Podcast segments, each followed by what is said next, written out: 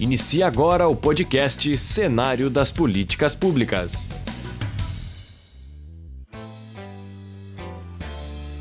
Olá, eu sou a Eliege Gomes. E eu sou a Francela Soares. Este podcast é uma produção para a disciplina de Políticas Públicas em Comunicação, realizada no sétimo semestre do curso de jornalismo da UFSM, Campus Frederico Westphalen. Neste episódio, iremos debater sobre a Empresa Brasil de Comunicação, a EBC, seu papel na democratização da mídia no Brasil.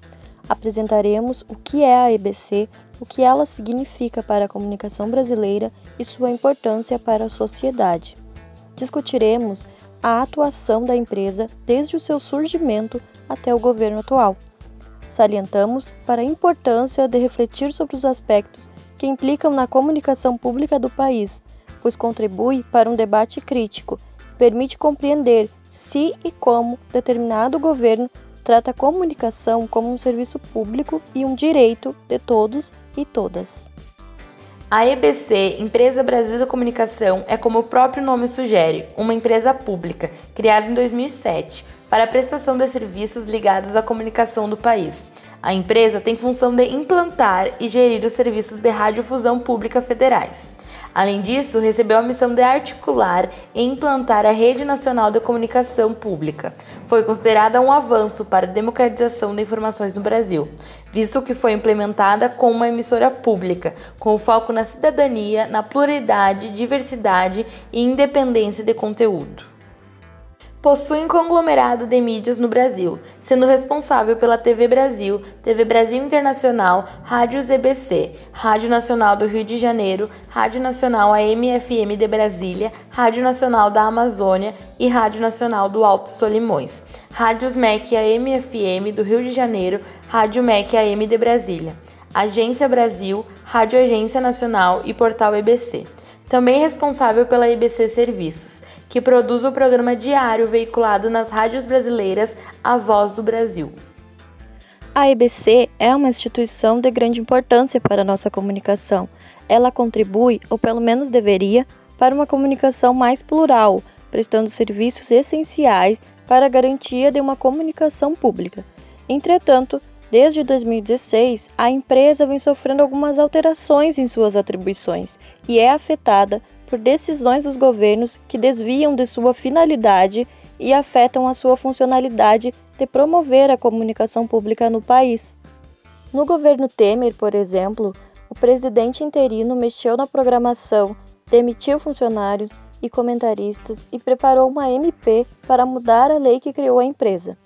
Em 2018, algumas decisões afetariam diretamente a comunicação pública, pois a EBC foi reduzida a divulgar apenas conteúdos relacionados ao governo. O Fórum Nacional pela Democratização da Comunicação, na época, se posicionou contrário à decisão em nota, a qual ressaltava os possíveis interesses do governo no desmonte da empresa. Em nota, o FNDC diz: abre aspas. Acabar com uma experiência de comunicação pública no Brasil que se distingue da comunicação privada comercial por não ser pautada pelos interesses de mercado e se diferencia da comunicação estatal por não se resumir à propaganda do Estado, possuindo independência editorial e de gestão. Fecha aspas. Outra medida prejudicial à comunicação pública e ao caráter público da EBC, iniciada também no governo de Michel Temer e formalizada já no governo de Jair Bolsonaro, foi a integração da TV Brasil e da NBR, canal de divulgação das ações do governo federal, confundindo ainda mais os limites entre o que antes era uma prestação de um serviço da EBC, com a missão de fazer comunicação pública. Essa unificação destes canais com finalidades distintas dentro da empresa são graves para a comunicação, pois essa decisão é contrária aos princípios constitucionais presentes no artigo 223, que fala sobre a complementariedade dentro do sistema público, privado e estatal de comunicação. Com isso, o governo comete um ataque à democratização da comunicação, minando fortemente o caráter público de compromisso com a sociedade e cidadãos brasileiros que direcionam as competências da empresa Brasil de Comunicação, que, por sua vez, corre o risco de tornar-se apenas um meio de popularizar a imagem de governos e também de privatização. O site do Le Monde Diplomatique Brasil publicou um artigo intitulado Comunicação Pública Perto do Fim, em que diz que a lei de criação da EBC estabelece entre os objetivos dos serviços de radiodifusão pública o de oferecer mecanismos para debate público acerca de temas de relevância nacional e internacional. No entanto, no contexto atual em que o governo federal define o que vai ao ar ou não no canal público de televisão, tal objetivo fica claramente prejudicado. Sem dúvida, esses ataques demonstram e reforçam o descaso com a mídia e com a imprensa enfrentados no atual governo. Mais do que isso, percebemos que o Brasil se afasta de conseguir concretizar uma mídia mais democrática, pois cada vez menos são valorizados conteúdos que buscam demonstrar a diversidade e a pluralidade presente no Brasil. Esses são apenas alguns exemplos claros das violações da nossa comunicação. Nosso serviço público comunicacional sofre um desmonte da única empresa Pública Nacional de Comunicação, o que exagerou uma denúncia de 17 entidades da sociedade civil brasileira, entre elas o Intervozes, denunciaram o governo Bolsonaro na centésima septuagésima quinta audiência temática da Comunicação Interamericana de Direitos Humanos, o CIDH, realizada no Haiti em março deste ano, em que os relatores e comissionários da CIDH foram unânimes em manifestar a preocupação com o quadro das violações. O professor doutor Rafael Foleto, do Departamento de Ciências da Comunicação da UFSM, campus Frederico Westphalen, estudou a EBC em sua tese de doutorado e contribui para com o nosso debate, para falar um pouco sobre o surgimento da EBC como ferramenta de promoção da comunicação pública, na importância para a democratização da mídia no país e para o jornalismo. Bom, acho que a gente pode dizer que a EBC surgiu com muita expectativa dentro de um projeto de redemocratização dos meios de comunicação que estava acontecendo em diversos países da América Latina por conta dos governos progressistas que existiam na região, né? como na Venezuela, é, na Argentina, no Uruguai, vários projetos de lei foram pensados para tornar o acesso ao conteúdo e aos meios de comunicação mais diversificado, mais amplo possível. No Brasil, é, previamente a IBC foi feito alguns con, uh, congressos nacionais de comunicação para discutir políticas de comunicação e nesses congressos né, uh, foram pensadas uh, diferentes demandas que foram surgindo dos movimentos sociais, da sociedade como um todo, e aí se condensou algumas dessas demandas na ideia de construir é, uma empresa pública de comunicação que pudesse agrupar as diferentes empresas, rádios, TVs é, governamentais e a partir daí também uh, ampliar o acesso uh, dos diferentes movimentos, grupos humanos a esses meios. E aí surgiu uma TV uh, específica, que foi a TV Brasil, que era então o carro-chefe da EBC.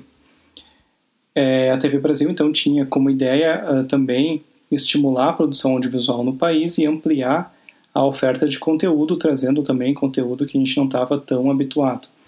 Eu lembro, por exemplo, ao longo da pesquisa da, que resultou na minha tese, de achar é, materiais bem interessantes que eram produzidos pela IBC e que, inclusive, tiveram uma boa audiência em se tratando de uma TV uh, pública. Né? Enfim, trata-se de um projeto bastante interessante no jornalismo também, né?